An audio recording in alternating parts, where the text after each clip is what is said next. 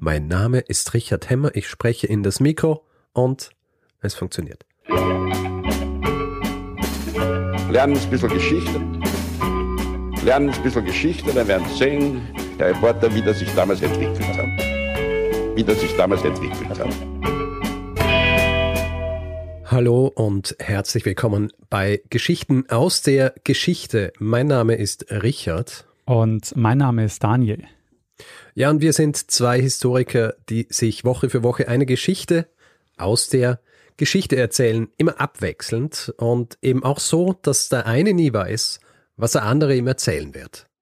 Ja, und Daniel, wir sind jetzt angekommen bei Episode 277, richtig? Jawohl, ja, richtig.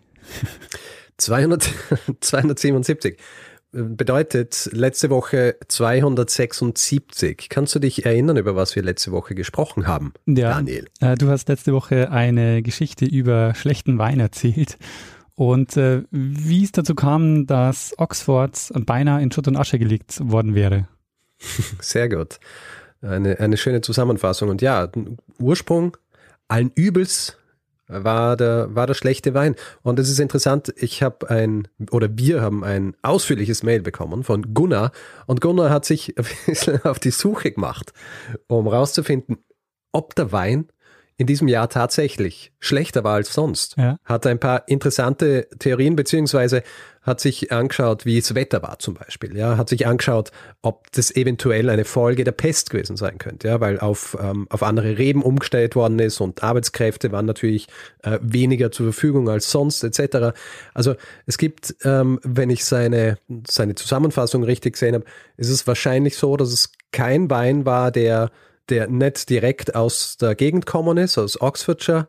Und das Grundproblem war wahrscheinlich, dass der Wein zu jener Zeit zu lang gelagert worden ist oder zu weit gereist. Und die, zur Haltbarkeitsmachung wurde nicht äh, geschwefelt. Noch nicht zu jener Zeit.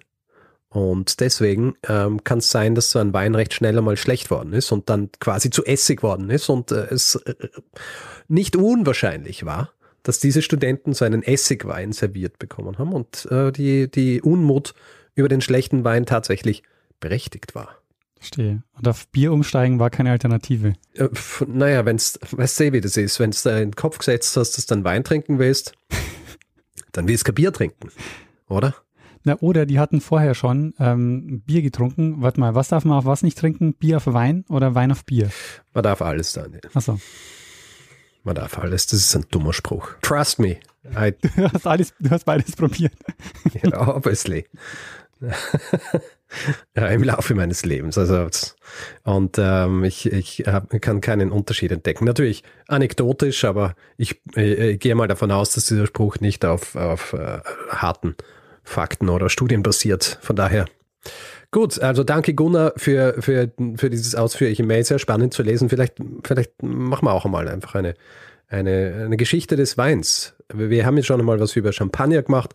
Habe ich auch interessanterweise dieses, äh, diese Woche ein, ein Feedback-Mail dazu bekommen, weil ich habe mich dort, ich, kann's, ich kann mich nicht mehr genau erinnern, weil es ist schon so lange her, aber eventuell habe ich mir ein bisschen despektierlich über, über Wein grundsätzlich geäußert und über die Tatsache, dass, äh, dass Wein dieser Status zugeschrieben wird und, äh, und so weiter und natürlich alles sehr verkürzt und wurde deswegen natürlich auch im, im Mail entsprechend aufgeklärt.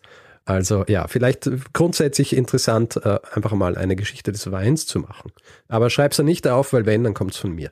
genau. Wenn es Hinweise gibt, wenn es um Alkohol geht, bitte an Richard. Gut, dann Daniel, Ja. äh, du bist an der Reihe, eine Geschichte zu erzählen und ich freue mich und lausche gespannt. Äh, sehr gut, Richard. Ich mache heute eine Geschichte, bei der ich schon länger darauf warte, dass du sie machst. Oh. Okay. Aber es passt zeitlich gerade so gut und ähm, da du es immer noch nicht gemacht hast, habe ich, mich, habe ich mich jetzt dafür entschieden, dass ich es jetzt mache. Äh, Richard, wir springen in die USA nach Wilmington in North Carolina. Okay. Am 10. November 1898 passiert dort nämlich was Einmaliges in der Geschichte der USA, was es seit Gründung nicht gegeben hat und was, es auch, was auch später nicht nochmal passiert ist. Okay. Kennst du die Geschichte? Hm, ich glaube nicht, nein. An dem Tag kommt es in Wilmington ähm, zu einem Putsch, ein Coup d'etat. Okay. Die rechtmäßig gewählte Regierung in Wilmington im County New Hanover wird gewaltsam gestürzt. Und das allein klingt natürlich schon äh, recht außergewöhnlich, aber es steckt noch viel, viel mehr hinter der Geschichte. Sagt dir die Geschichte jetzt schon was? Ähm, nein. Sehr gut. ähm, dieser Umsturz wird auch als Wilmington Insurrection bezeichnet, also Aufstand. Ähm, es gibt aber auch den Ausdruck Wilmington Massacre und äh, Wilmington Race Riot. Wir werden gleich noch sehen, ähm, warum es diese Begriffe gibt und warum es wichtig ist, die ähm, vielleicht auch zu unterscheiden. Sehr gut, ich sehe schon ähm, eine Reihe, die sich hier, die sich hier herausbildet am Anfang des Jahres. Stimmt. Was an dem Tag in Wilmington passiert, ähm, war nicht nur ein Wendepunkt in der Geschichte von Wilmington und North Carolina, sondern hat die US-Geschichte insgesamt geprägt. Obwohl, und das ist dann eben auch ähm, wichtig, ähm, diese Geschichte so ein bisschen in Vergessenheit geraten ist und erst in letzter Zeit wieder verstärkt auch ähm, ja, diskutiert wird. Und das wichtige Stichwort ähm, hier ist White Supremacy. Ähm, White Supremacy heißt ja übersetzt sowas wie weiße Vorherrschaft. Und so ganz verkürzt kann man sagen, White Supremacy steht für Rassismus und hat in den USA eine besondere Geschichte, die mit der Sklaverei zu tun hat. Während der Zeit der Sklaverei ähm, war das die rassistische Ideologie, mit der die Sklaverei ähm, gerechtfertigt worden ist.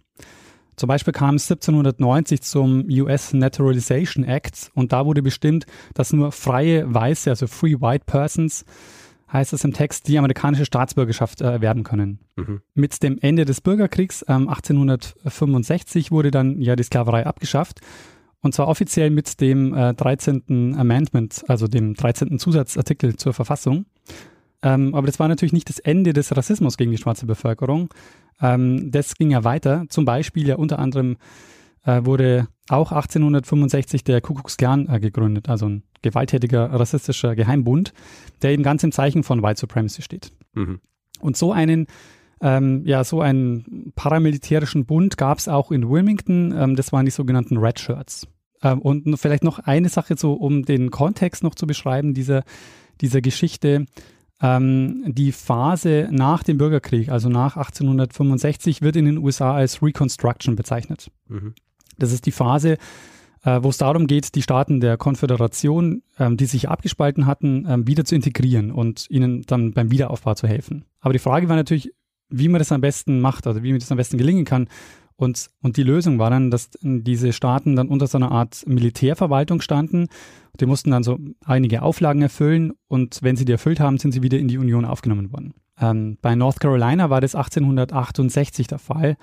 Und unter anderem war die Voraussetzung, dass sie den 14. Zusatzartikel, also den 14. Amendment ähm, der Verfassung unterschreiben.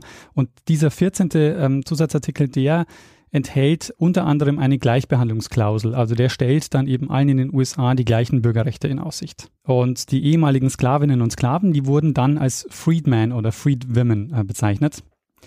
Und diese Freedmen, die haben vor allen Dingen ähm, die Republicans, also die Republikanische Partei gewählt, weil sie von der Partei auch unterstützt wurden und weil sie dort auch ähm, politische Ämter übernommen haben. Und äh, Wilmington war zu dem Zeitpunkt die größte Stadt in North Carolina mit einer schwarzen Bevölkerungsmehrheit, ähm, die es einen Hafen hatte. Es war also schon so eine florierende Stadt. Und Wilmington war da eben auch eine besondere Stadt. Also es gab zum Beispiel auch äh, eine der wenigen Zeitungen, die von Schwarzen herausgegeben wurden, der Wilmington mhm. Daily Records von Alexander und Frank Manley. Und überhaupt gab es eben in Wilmington ähm, dann zu dieser Zeit, also wir sind jetzt zu Ende des 19. Jahrhunderts, ähm, gab es viele Schwarze in Führungspositionen in der Stadt. Mhm. Dieser wirtschaftliche und soziale Aufstieg, der hat eben zu Spannungen geführt. Und ähm, wir sind eben in einem Staat, in dem es ja bis vor kurzem noch Sklaverei gab. Und viele White Supremacists wollten sich jetzt, wollten eben oder sind eben dagegen ähm, vorgegangen. Und politisch war es jetzt so, dass sich in den 1890er Jahren in North Carolina die äh, Fusion Party festsetzt. Äh, kennst du die Fusion Party oder hast du vielleicht schon gehört? Nein. Äh, die Fusion Party war ein Zusammenschluss der von Republicans, wo viele Schwarze dabei waren, und eines Flügels der Demokraten, die sich abgespaltet haben, ähm, und zwar als People's Party oder The Populists. Und ähm, im Englischen gibt es ja das Wort äh, multiracial, also was bedeutet, dass in der Partei ähm, und in der Regierung damals eben Schwarze und Weiße zusammengearbeitet haben. Mhm. Ähm, und diese Fusionists, die sind ähm, wahnsinnig erfolgreich in North Carolina zu dem Zeitpunkt. Und zwar ähm, dominieren die wirklich so die Wahlen in dieser Zeit. Die stellen dann sogar den Gouverneur in North Carolina zwischen 1897 und 1901. Mhm. Und es ist deshalb erwähnenswert, weil North Carolina sehr von den Democrats äh, geprägt ist. Also zwischen 1877 und 1973 ähm, waren es die einzigen vier Jahre, in denen sie nicht an der Macht waren. Mhm. Aber in dieser Zeit gewinnen die Fusionists also eine Wahl nach der anderen in North Carolina. Und im Jahr 1898, also in dem Jahr, in dem es jetzt zum Putsch kommt, wird auch, ähm, wird auch die Stadt Wilmington von diesen Fusionists politisch dominiert. Also die stellen den Bürgermeister, die stellen den Sheriff und die Hälfte der Stadträte, ähm, die Eldermen, sind auch ähm, schwarz. Und es gab zum Beispiel auch ein Netzwerk von schwarzen Wählern, ähm, die, das waren einflussreiche Geschäftsleute, die wurden The Ring genannt und die haben eben auch politisch Einfluss genommen. Und in dieser Situation stehen jetzt also Wahlen an. Und zwar sind es Wahlen für den Hanover County. Es sind keine Wahlen für die, für diese Stadtregierung, sondern es sind eben Wahlen für den, für den County. Und Wilmington ist eben die größte Stadt in diesem County. Mhm. Und die Democrats sehen, dass sie jetzt eigentlich keine Chance haben, äh, bei diesen Wahlen zu gewinnen und äh, die Fusionists eigentlich ähm, ihren politischen Einfluss noch weiter ausbauen können. Und die sehen jetzt ihren politischen Einfluss schwinden und deshalb beschließen neun Männer, die sich zusammenschließen als die Secret Nine, alles dafür zu tun, die Kontrolle über die Regierung wiederzubekommen. Und die Democrats unter den Furnifold Simmons ähm, starten jetzt eine Kampagne und zwar eine White Supremacy Kampagne und äh, die hat's richtig in sich, weil ähm, denen ging es jetzt nur noch darum, Hass zu schön und Unruhe zu stiften. Mhm. Und finanziert wurde diese Kampagne eben durch die Secret Nine. Der Simmons sagt zum Beispiel zum Start dieser Kampagne, North Carolina is a white man's state and white men will rule it and they will crush the party of Negro domination beneath a majority of so overwhelming that no other party will ever dare to attempt to establish Negro rule here. Mhm. Und was sie eben tun, ist, dass sie ähm, sehr aggressiv auftreten, ähm, und auch so eine, heute, heutzutage würde man wahrscheinlich sagen, so eine, so eine Fake News Kampagne starten. Also die bringen ähm, Gerüchte in Umlauf, die, äh, die falsch sind.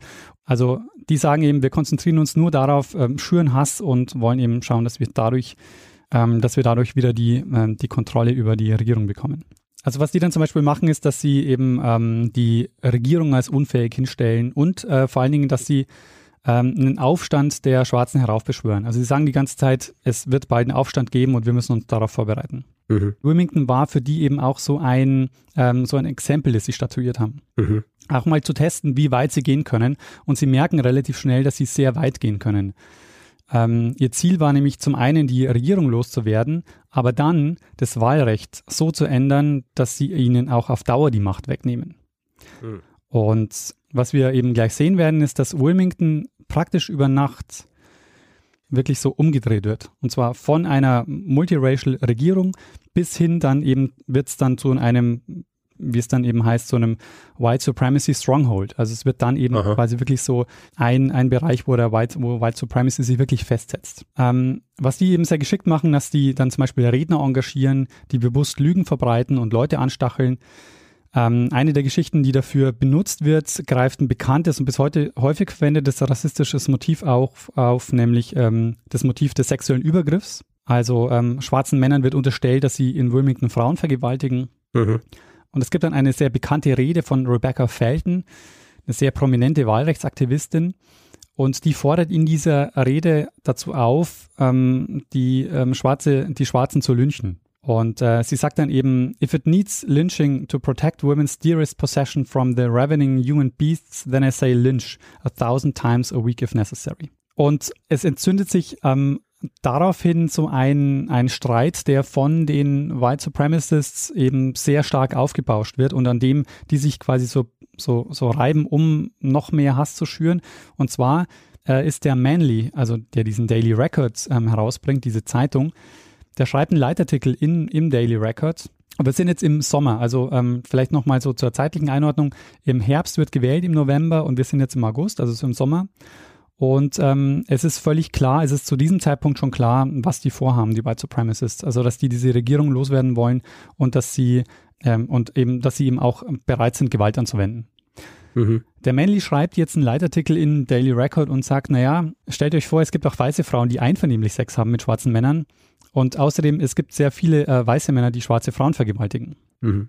Äh, und dieser Text, der führt jetzt dazu, dass die White Supremacists äh, wirklich nochmal noch mal einen härteren Angriff starten auf diese Zeitung. Und der ist so erfolgreich, dass sie wirklich auch viele Abonnenten verlieren, äh, Werbeanzeigen verlieren und dass sie auch äh, sich neue Räumlichkeiten suchen müssen, weil der Vermieter sie rauswirft. Mhm. Die nutzen also alles, um Stimmung zu machen und zu hetzen. Und einer der bekanntesten Redner war der Alfred Waddell. Der ist dann auch Protagonist äh, des Putsches, der gleich kommen wird. Ähm, der wird, der war, der, ist ein ehemaliger Kongressabgeordneter, wird auch bezeichnet als der American Robespierre. Mhm. Und der hat halt sehr aufpeitschende Reden gehalten und nach einer dieser Reden äh, sind dann zum Beispiel die Red Shirts losgezogen und haben, haben Schwarze terrorisiert, haben Eigentum zerstört, haben Leute bedroht, geschlagen. Und das Ziel war eben, ähm, den Leuten Angst zu machen, dass sie sich nicht für die Wahl re registrieren.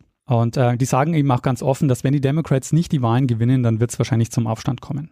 Im Vorfeld der Wahl organisieren die dann täglich Paraden, ähm, wo dann die Red Shirts mitlaufen, äh, das sind dann bis zu 1000 Leute, die da mitgehen und die sind dann eben auch bewusst durch die schwarzen Viertel gegangen, teilweise bewaffnet äh, und wollten eben die Leute einschüchtern. Ähm, und sie haben dann zum Beispiel auch White Citizens Patrols organisiert, die dann bewaffnet durch die Straßen gelaufen sind. Als Erkennungszeichen hat die so ein weißes Taschentuch am linken Arm.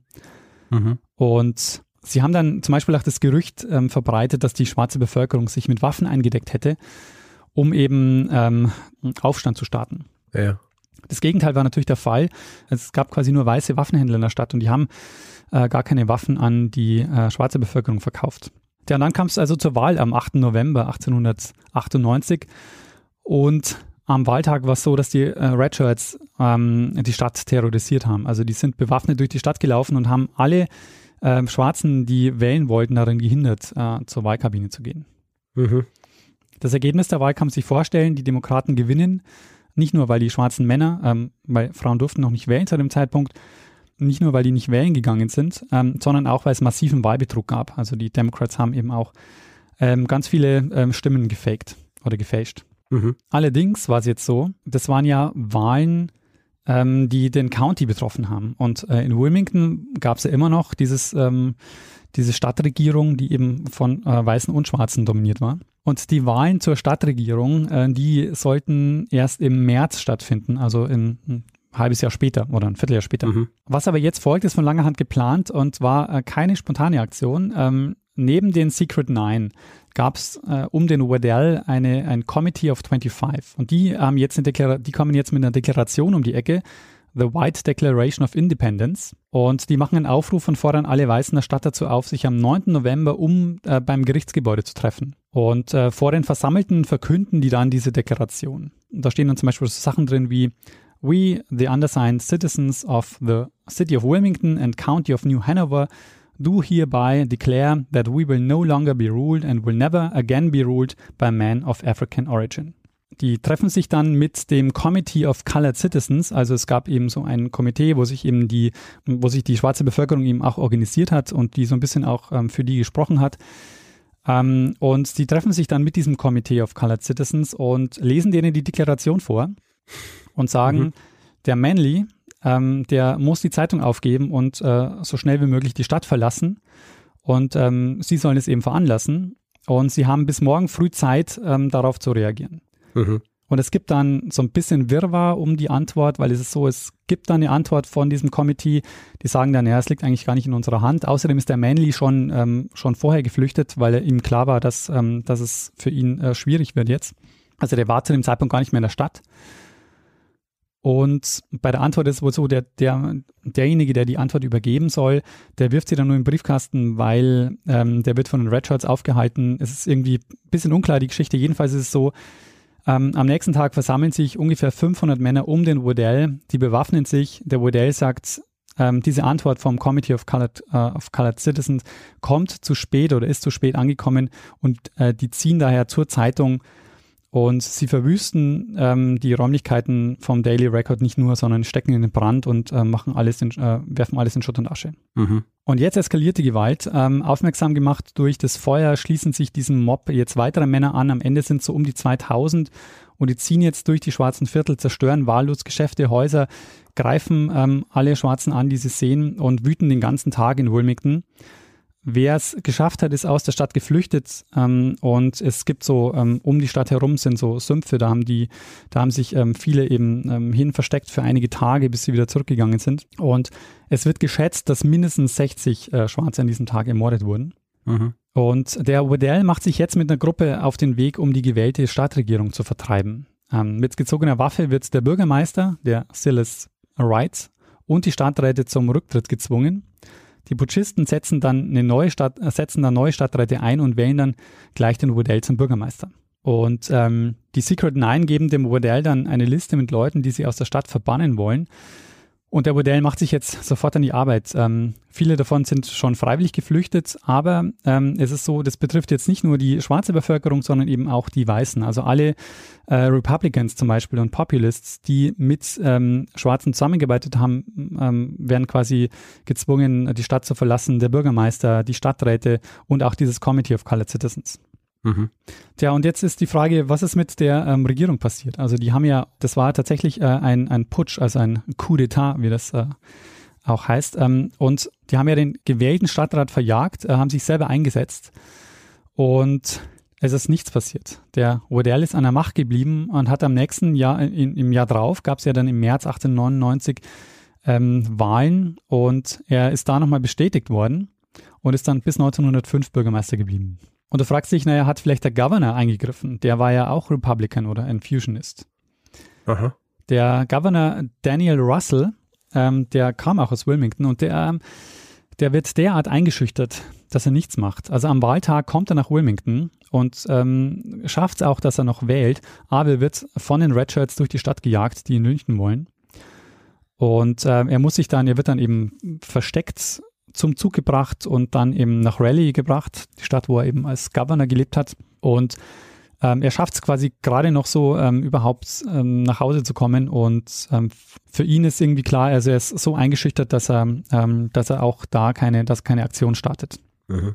Es ist allerdings schon so, dass äh, sogar der US-Präsident William, Kinley, äh, William McKinley, der wusste auch von dieser Aktion. Also der ist vor, im Vorfeld schon seit Sommer schon mehrfach gewarnt worden, dass es hier zu einem Aufstand kommt und dass es da Leute gibt, die auch äh, bereit sind, einen Putsch durchzuführen. Und auch er hat nichts gemacht. Also auch auf Bundesebene ähm, ist eben nichts passiert. Ähm, es wurde nie auf diesen Putsch reagiert und es wurde auch niemand für diesen Putsch oder für die Morde jemals belangt.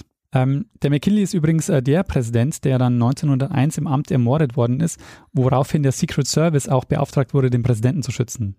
Ja, Verbindung zur vorletzten Folge. Genau, das ist die Verbindung zu Victor Lustig, äh, der eben mhm weil der Secret Service schon vorher existiert hat, um, um Geldfälschungen aufzudecken. Genau, also niemand wurde für diesen Putsch und für die Morde jemals belangt. Ähm, und die White Supremacists machen sich jetzt also auf den Weg, ihre Macht, die sie über diesen Putsch und diesen Aufstand ähm, erreicht haben, dauerhaft zu sichern. Und, ähm, und sie wollen eben jetzt dauerhaft verhindern, dass Schwarze wählen können. Und das war eben einer der Pläne, die die schon von Anfang an hatten. Also sie wollten die Macht haben und sie wollten dann die Macht sichern, eben indem sie äh, Schwarze daran hindern zu wählen. Mhm. Und sie haben eben eine Lösung gesucht, wie sie das äh, quasi schaffen können. Und sie haben äh, eine Lösung gefunden, indem sie ähm, dem, fürs Wählen einige Hürden eingebaut haben. Und zwar zwei Hürden, die besonders wichtig waren. Äh, neue Wähler mussten eine Wahlsteuer zahlen und sie mussten ähm, zeigen, dass sie lesen und schreiben können. Mhm. Und Du fragst dich natürlich, naja, das kann jetzt auch Weiße treffen, die nicht lesen und schreiben können, die sich diese, ähm, diese Wahlsteuer nicht leisten können. Mhm. Dafür haben sie sich eine Ausnahmeregelung ähm, überlegt, nämlich die sogenannte Grandfather Clause. Die Grandfather Clause besagt, dass wenn du einen Vorfahren hast, der vor dem 1. Januar 1867 wahlberechtigt war, dann durfte man wählen, musste keine Wahlsteuer zahlen. Und das schloss natürlich jetzt alle Freedmen aus, weil ähm, die natürlich waren eben vorher nicht wahlberechtigt, weil sie waren ja versklavt. Yeah. Äh, diese Grandfather Clause ist übrigens dann acht, äh, ist dann übrigens 1915 vom Supreme Court kassiert worden. Aber die Democrats treiben das ähm, noch weiter voran. Also es gibt nicht nur diese Wahlrechtsreform, sondern ähm, jetzt, äh, ich habe ja schon gesagt, ähm, Wilmington und North Carolina wird jetzt nach dieser Aktion zu einem White Supremacy Stronghold. Ja. Und ähm, das liegt an m, weiteren Gesetzen, die sie verabschieden, nämlich die sogenannten Jim Crow Laws. Mhm. Die hast du wahrscheinlich schon mal gehört. Ja. Äh, die Jim Crow Laws ähm, sind Gesetze, die vor allen Dingen in den Südstaaten ähm, von den Democrats gemacht wurden, um die Reconstruction für die schwarze Bevölkerung wieder rückgängig zu machen. Und äh, Jim Crow, Crow ist so eine stereotype Figur von so einem sing tanzenden, singenden Schwarzen. Und letztendlich läuft es auf die Segregation heraus. Mhm. Also um die, ähm, äh, Rassentrennung. Die Idee war, ähm, dass, es eine, ähm, dass es eine Trennung gibt zwischen Schwarzen und Weißen im öffentlichen Leben. Also man kennt ja diese bekannten Bilder aus Bus und Bahn zum Beispiel, wo es eben bestimmte Sitzplätze für Schwarz gab. Ähm, und ähm, es war so, dass es zu dem Zeitpunkt, ähm, dass, der, dass diese Jim Crow Laws vom Supreme Court eben äh, für okay befunden wurden, weil das war eben so der, der Trick an der ganzen Sache, dass die Segregation ähm, in dem, äh, in, in dem Moment okay war, wenn, ähm, wenn es gleichwertige Einrichtungen ähm, quasi auf beiden Seiten gab. Also ähm, das läuft unter dem Stichwort Ja. separate but equal. Ja, ja. Und ähm, erst in den 1960er Jahren wurde dann die Segregation für verfassungswidrig erklärt. Aber eben Wilmington war eben eine Stadt vorher, ähm, wo sowohl in der Regierung als auch in der Stadt selber, also die ganzen Geschäfte und alles, was so eben äh, passiert ist, eben ähm, schon, wo eben Schwarze und Weiße gemeinsam gelebt haben. Und nachher war es eben anders. Nachher wurde eben ähm, über die Segregation ähm, und über die White Supremacists, die da an die Macht gekommen sind, diese Sache eben zunichte gemacht. Und die Democrats in Wilmington und in North Carolina hatten eben in dieser Entwicklung eine Vorreiterrolle. Die haben es eben geschafft, ähm, das da zu etablieren und hat sich eben von da auch äh, von, und es hat sich eben von da aus eben in North Carolina und eben in den ganzen Südstaaten weiter verbreitet. Ja. Gerade dieser Versuch, die schwarze Bevölkerung ähm, am, am Wählen zu verhindern, das ist ja auch was, ähm, was wir bis in die Gegenwart ja sehen, was ein großes Problem ist in den USA. Oh ja, absolut. Also, ähm, weil du äh, ja vorhin gesprochen hast von diesen Einschüchterungsversuchen und ähm, äh, also viele dieser Dinge existieren ja in einem gewissen, äh, in einem gewissen Grad noch. Vor allem heutzutage halt auch dann so strukturell Genau, ja. noch mehr. Also Sachen wie äh, Gary oder Gerrymandering, wo die, wo die Bezirke so zusammengeschnitten werden, damit äh, die, die Stimmen so wenig wie möglich gelten, etc. Ja, gut, dass du das sagst, ähm, weil es war vorher so, als die Democrats an der Macht waren in North Carolina, haben sie sich überlegt, ähm, wie können wir es schaffen, dass wir an der Macht bleiben, auch wenn es eine schwarze Bevölkerungsmehrheit gibt. Mhm. Und äh, sie hatten zwei Lösungen. Die eine war Gerrymandering. Die zweite Lösung war, dass, man, dass sie gesagt haben, wir lassen einfach nur noch ähm, auf, auf Ebene North Carolina wählen und wir setzen dann quasi ins Stadtparlament Leute selber ein und die Leute müssen dann dort gar nicht mehr wählen. Ähm, Ja. das haben sie aber nicht durchsetzen können. Und man muss sagen, also der Effekt war von diesem, von diesem Putsch und von diesem Aufstand, war das White Supremacy und diese Jim Crow Laws wurden dann eben äh, zur State Policy in North Carolina. Mhm. Und ähm, zwar sehr, sehr erfolgreich. Also im City Council, also in, in, im Stadtrat von Wilmington, hat es bis 1972 gedauert, bis wieder ein, ähm, ein Schwarzer äh, dort vertreten war. Huh. Und es gab zu dem Zeitpunkt nur einen einzigen schwarzen Kongressabgeordneten und der war aus North Carolina. Und der hat 1900 dann aufgegeben auf ähm, eben Druck. Der wurde eben auch so lange terrorisiert, bis er, äh, bis er aufgegeben hat. Mhm. Interessanterweise ist es so, dass dieser Coup ähm, bald vergessen wurde. Also selbst in North Carolina ähm, war es dann so, dass, dass der über Jahrzehnte nicht mehr ähm, ja, erinnert wurde. Also erst in den 1950er Jahren kommen wieder mehr Geschichten auf und wurde eben an dieses Ereignis erinnert. Und es liegt auch daran, dass die Zeitungen, die über den Coup berichtet haben, die Sache oder die, diesen Coup als Race Riot beschrieben haben. Also als Aufstand der schwarzen Bevölkerung, der verhindert wurde. Und dass eben dadurch eine korrupte Regierung abgesetzt wurde. Und diese Verdrehung der Tatsachen kommt dadurch zustande, dass schon von vornherein quasi bekannt war, dass es hier zu einem, ähm, ja, zu einem Aufstand kommen wird oder, oder zu einem Putsch und dass deshalb die ganzen Zeitungen ähm, Reporter am Tag des Aufstandes nach Wilmington geschickt haben und ähm, die Secret Nine haben die natürlich alle unter, unter, ähm, so unter den Arm genommen und haben die durch die Stadt geführt und haben ihm erzählt so, jetzt wird gleich einen schwarzen Aufstand geben und wir kümmern uns aber drum ähm, und genau diese Geschichte wurde dann eben ähm, verbreitet und, und aufgeschrieben. Ah, das ist sehr interessant. Vor allem, also, ja, ich meine, hast du die, hast du diese Geschichte mit Absicht jetzt gemacht? also nach dem, was gerade, äh, was gerade in, in Washington passiert ist.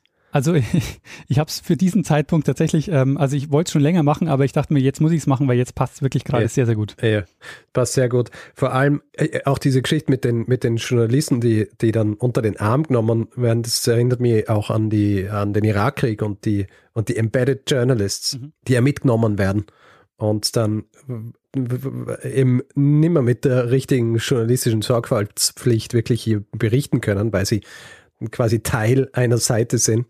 Und äh, so ähnlich ist es dann natürlich auch dort gewesen, oder? Also abgesehen davon, dass wahrscheinlich der Wille auch gar nicht so groß war, hier wahnsinnig differenziert zu berichten, oder? Ja, genau, das denke ich auch, weil eben diese Kampagne, die lief ja auch schon seit einem halben Jahr. Das heißt, die haben so oft davon berichtet, dass es jetzt gleich ähm, einen Aufstand geben wird, den sie jetzt verhindern werden. Diese Täter-Opfer-Umkehr, die ist eben erst in den 50er Jahren so richtig wieder aufgegriffen worden.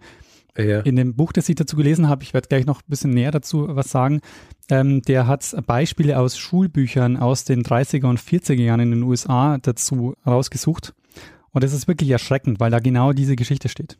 Mhm. Dass es eben eine korrupte Regierung war, die durch die White Supremacists eben äh, Gott sei Dank ähm, abgesetzt wurde. Mhm. Und um die Ereignisse in Wilmington zu untersuchen, wurde dann im Jahr 2000 eine Kommission eingesetzt, die Wilmington Race Riot Commission. Es gibt auch einen langen Abschlussbericht, den gibt es auch online, den werde ich dann in die Show Notes packen. Und in diesem Abschlussbericht wird eben empfohlen, von Massacre und nicht von Riot zu sprechen. Und außerdem enthält der Bericht Vorschläge zur Wiedergutmachung. Ähm, aber davon ist kein einziger m, hm, bislang umgesetzt worden.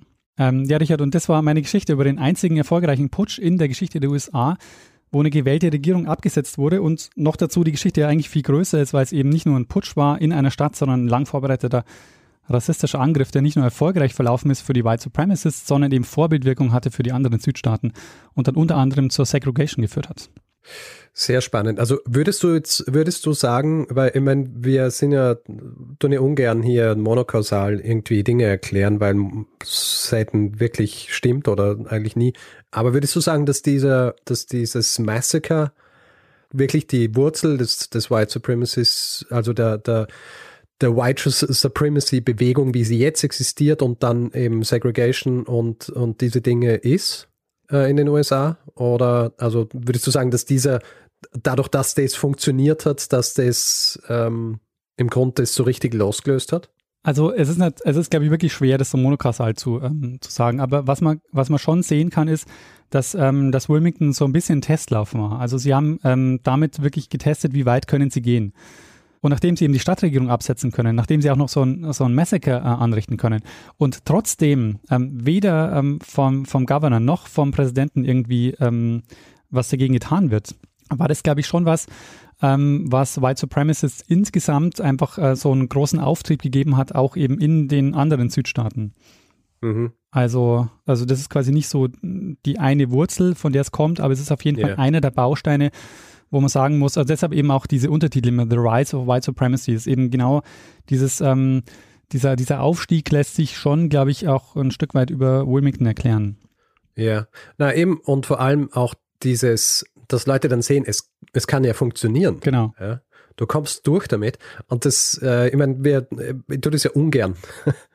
äußerst ungern so wirklich direkte Vergleich zur jetzigen Zeit ziehen, aber es ist, ähm, also, äh, es äh, ist schon sehr ähnlich, äh, wenn man das vergleicht mit den Dingen, die jetzt passieren und auch passiert sind.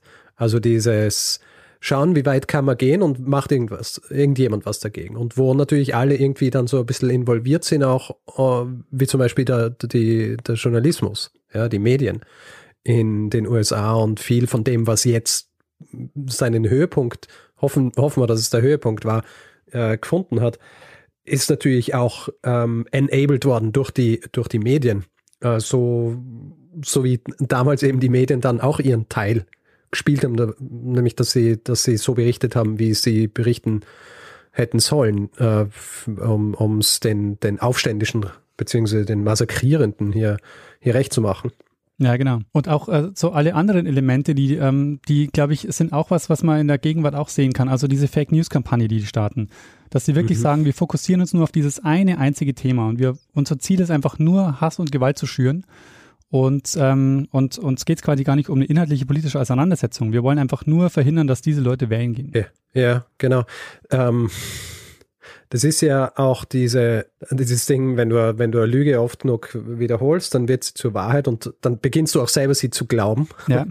Was dann auch, dann, wenn man es weiterführt, dann auch dafür sorgt, dass du diese Dinge in den Schulbüchern hast. Ja, genau. Ja, also die, äh, selbst wenn Leute es anders gewusst haben, sobald es dann im Schulbuch steht und zum Konsens wird, wer, wer wird gegen diesen Konsens angehen? Also was, äh, was für mich auch so ein bisschen äh, überraschend war, aber du weißt es vielleicht ähm, eh, weil du die US-Geschichte auch mehr im Blick hast als ich, aber dass die Democrats die Supremacists waren, ähm, und, äh, und es eben ja, alles ja, ein meine, bisschen das, ist, äh, das ist ja ein grundsätzliches Ding, das immer wieder, wenn du auf Social Media bist, ist immer dieses, ja, aber die Demokraten waren in Wirklichkeit, die, die damaligen Republikaner sind eigentlich die heutigen Demokraten. Ja, genau. Also ähm, deswegen dieses dann immer so, ja, aber in Wirklichkeit sind die Demokraten. Ich meine, ja, äh, nicht. ja, aber das, ähm, äh, mir war das zum Beispiel nicht klar, aber das ist schon auch ein Mhm. interessanter Punkt. Ja. Ähm, eine Geschichte, die, noch, äh, die ich noch kurz erwähnen wollte, weil ich habe das, das Buch erwähnt, ähm, das ich Mhm. dazu unter anderem zur Vorbereitung benutzt habe. Und äh, zwar ist es von David Zucchino, Wilmington's Lie, The Murderous Coup of ähm, 1889 and the Rise of White Supremacy. Und äh, das ist also viel, viel ausführlicher. Ähm, und zwar, ähm, also ich habe wirklich jetzt ähm, von dem, was, was da an, ähm, an Details noch kommt, wirklich nur, nur einen Bruchteil erzählt. Ähm, Mhm. Und was der David Zucchino auch macht, ähm, ist auch sehr spannend. Also wer sich da noch genauer einlesen will, ist, es gibt natürlich sehr viel ähm, Erinnerung von, ähm, also es gibt sehr wenig Erinnerung von Schwarzen dazu, weil natürlich äh, das Ganze dominierte wurde dann von White Supremacists. Mhm. Und was er gemacht hat, er hat sich auf Quellensuche be äh, begeben und hat dann verfolgt ähm, die Schwarzen, die aus der Stadt ähm, geflohen sind. Die haben dann ja äh, sich irgendwo anders niedergelassen und wurden dann häufig von Zeitungen interviewt zu dieser Geschichte. Und diese Geschichten hat er quasi zusammengetragen und hat dann eben auch noch eben auch einen schwarzen Blickwinkel dazu. Und das ist eben sehr spannend, dass er eben diese Geschichte nicht nur aus der aus der Ja, ja. Supremacy ähm, ja, Quellenlage erzählt.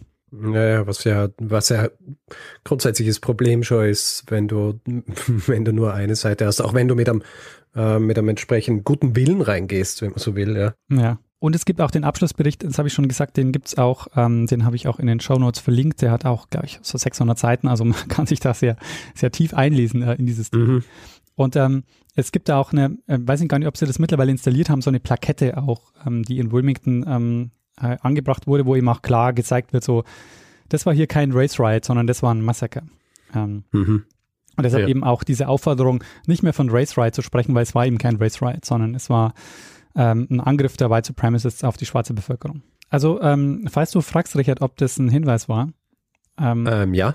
ich habe tatsächlich vor einigen Monaten schon einen Hinweis bekommen von Timo. Also vielen Dank, Timo, ähm, für den Hinweis. Und ich habe eben ein bisschen abgewartet, weil ich dachte mir, ja komm, die Geschichte macht doch Richard bald. Aber Ja, ich getäuscht. na, ich hab's, äh, ich hab das nicht gekannt und offenbar auch tatsächlich nicht als Hinweis gekriegt, so wie ich jetzt vorhin äh, gedacht habe. Was äh, mir wahrscheinlich auch ein bisschen davon abgehalten hätte zu machen, ist, dass ich das Gefühl habe, dass sie in, in, äh, in den letzten Monaten so viel äh, oder überhaupt im letzten Jahr auch so viel USA gemacht habe. Und vor allem auch dann USA 19. Jahrhundert. Deswegen äh, war die Wahrscheinlichkeit ohnehin klein Verstehe. das mache. Aber äh, gut, dass du es jetzt gemacht hast. Und äh, sehr, ich meine, passender, passenderer Zeitpunkt als jetzt, würde ich sagen, gibt es eigentlich keinen. Ja, eben, ich dachte Weil mir- wir natürlich all, all diese, die, die Folgen dieser, dieser, dieser Insurrection, dieses Massakers, das, äh, das sehen wir jetzt halt auch. Ja. Genau, Und es ist, für, äh, wie soll ich sagen, es ist beängstigend ähnlich, was, was hier passiert, beziehungsweise natürlich nicht im, im selben Maß, aber ja, keine Ahnung, überleg dir, was, ähm, was da am 6. passiert ist in Washington. Das könnte rein theoretisch auch in jeder, äh, in jeder Hauptstadt der Bundesstaaten passieren. Ja? Ja. Also ich glaube, diese Gefahr ist noch nicht gebannt und viel davon basiert auch auf, auf dem, was du jetzt gerade erzählt hast. Absolut, ja. Also White Supremacy ist heute in den USA immer noch ein, ein großes Problem. Dann würde ich sagen, Richard, Sind wir bereit für einen Feedback-Hinweis-Blog? Wer Feedback geben will zu dieser Folge oder auch anderen, kann es per E-Mail machen, feedback at geschichte.fm, kann es auf unserer Website machen, geschichte.fm, kann es auf Twitter machen, da ist unser Account geschichte.fm. Persönlich sind wir auch dort, ich, Stormgrass, Daniel Mestner. Auf Facebook findet man uns auch, auf Spotify kann man uns auch hören, machen auch schon äh, viele Menschen. Man kann uns dort auch folgen, äh, dann ist gut, weil dann sehen wir, wer uns dort regelmäßig hören will oder die eben die Absicht hat, uns zu hören. Bedeutet nicht, dass sie immer alles hören. Und wer uns reviewen will, Sterne vergeben etc., ähm, kann das zum Beispiel auf Apple Podcasts machen. Das ist gut für unsere Sichtbarkeit oder auch auf optikum.io oder grundsätzlich einfach überall, wo man Podcasts bewerten kann. Wer keine Lust hat, hier in diesem Podcast Werbung zu hören, hat die Möglichkeit, ähm, auch via Steady sich einen Feed zu kaufen für 4 Euro im Monat äh, und ähm, bekommt darüber die Folgen ohne Werbung ausgespielt. Und äh, ihr findet das Ganze unter geschichte.fm slash steady. Außerdem gibt es auch noch weitere Möglichkeiten, uns finanziell zu unterstützen. Ihr findet alle Möglichkeiten, die ihr habt, um uns ein bisschen was in den Hut zu werfen, auf ähm, der Webseite und in den Show Notes äh, jeder Folge.